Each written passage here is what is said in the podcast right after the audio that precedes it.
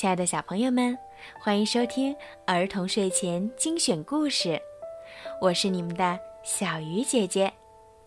今天呀，小鱼姐姐要给你们讲一个故事，故事的名字叫《戴红围巾的松鼠》。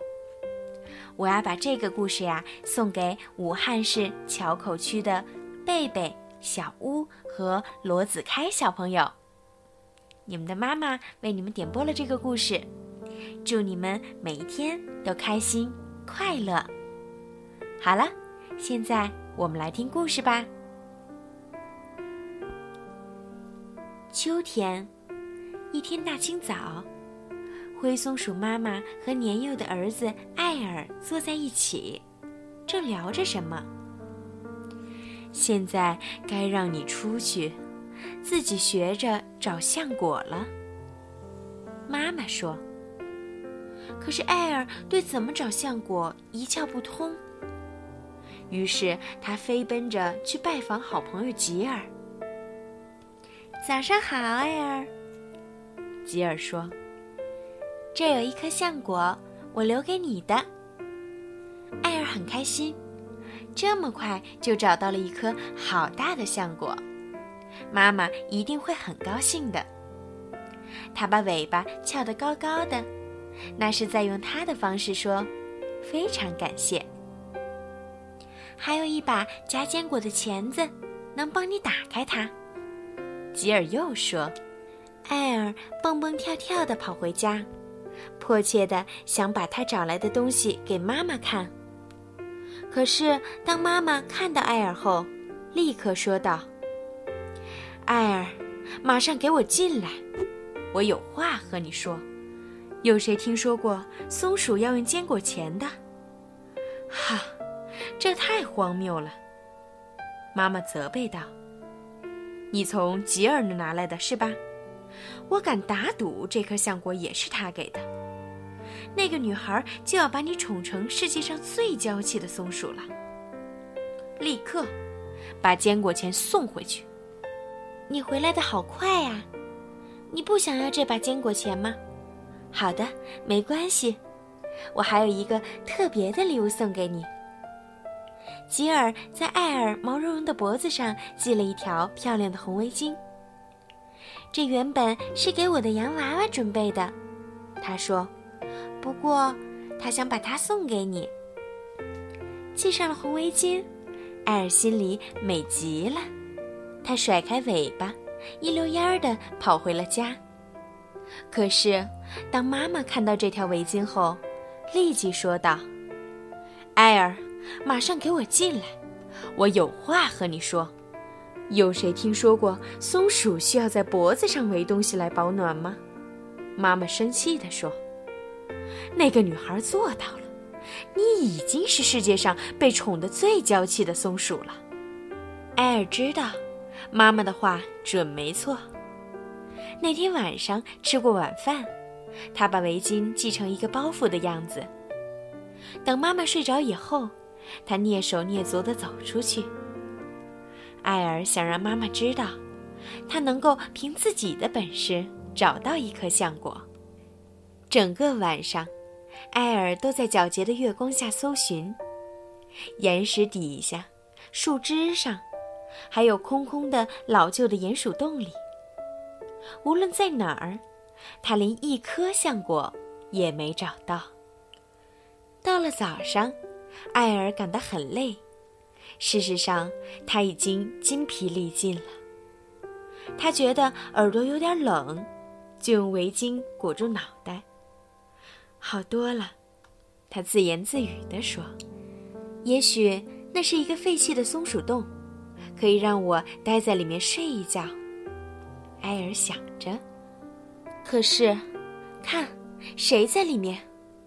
哦，对不起，艾尔说：“我不知道您住在这儿。”那你以为是谁住在里面？一只大脚猫头鹰大声呵斥：“谁见过一只戴围巾的松鼠？”我的朋友吉尔送给我的，艾尔骄傲地说。对了，您能告诉我在哪儿能找到橡果吗？橡果？大脚猫头鹰说：“哦，我当然知道，那边就有一棵巨大的橡树，结满了橡果。但如果我是一只围着红围巾的松鼠，就绝不会靠近它。公牛康德可一点儿也不喜欢这个。你知道，当公牛看到红色会怎样吗？他们会变得特别特别狂躁。可是，艾尔并没听到一丁点儿关于公牛的话，因为他急着赶路，已经直奔那棵树而去。看。是谁在树下悠然地打着盹儿呢？公牛康德。艾尔腾空一跳，跳到了公牛结实的背上，压根儿没看到康德那长长的锋利的牛角。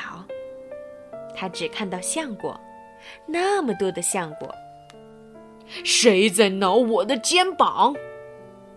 大公牛发怒了。艾尔没留意康德的鼻子。他眼里只有一条通往橡果的康庄大道，而康德的眼里也只有艾尔的围巾。说时迟，那时快，康德变得特别狂躁。艾尔敏捷地向上一跳，逃到了树上，但是这时，他的围巾松开了，围巾从他的脖子上滑落，向下飘去。艾尔向下一扑，快如闪电，一把抓住了围巾。你可别撕碎我的漂亮礼物啊！艾尔嚷着。康德喷着鼻息，发动全身的力量向前猛冲。他的牛角刚好撞进树干里面，拔不出来了。他用力地拉呀拽呀，直到把可怜的艾尔从树上给晃了下来。和艾尔一起掉下来的还有成百上千颗橡果。嘣！一颗橡果刚好砸在艾尔的脑袋上。谢谢你，公牛先生，艾尔有礼貌地说：“我本不想给你带来这些麻烦的，我只需要一颗橡果。嗯，不过现在我猜能带走两个吧。明天我还会再来拿一些。”艾尔把两颗橡果用围巾打包装好，然后把包袱挂在肩上，蹦蹦跳跳地赶回家了。康德哼哼着，呻吟着，直到后来，他猛地一拉，把牛角从树里拔了出来。然后，他甩着脑袋，迈开蹄子，冲下山去，直到看不见了。艾尔回到家。把一颗橡果当做礼物送给妈妈。